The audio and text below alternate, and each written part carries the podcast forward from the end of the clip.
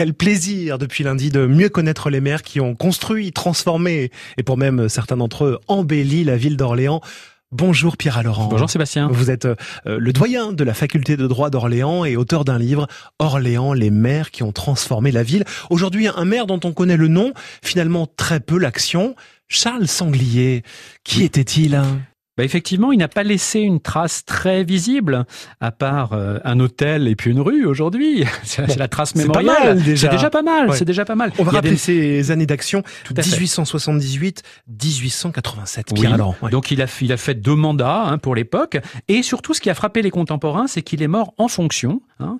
Euh, il avait 65 ans, ce qui était assez âgé, mais pas si âgé que ça. Et il est mort de manière prématurée. Et beaucoup de contemporains, les journalistes par exemple, ont dit qu'il était mort suite à un excès de travail, mort sur la brèche, hein, euh, à l'issue de, de, de, problèmes cardiaques euh, récurrents. Et effectivement, ça a été un gros bâtisseur. Donc, il a vraiment transformé la ville. Ouais, transformé le quartier des Halles-Châtelet notamment. Exactement, hein, parce que en 1878, donc au début de son mandat, il avait décidé euh, de regrouper dans un seul ensemble architectural moderne les différents marchés de la ville sur le modèle parisien bien connu des Halles de Baltard. Mhm.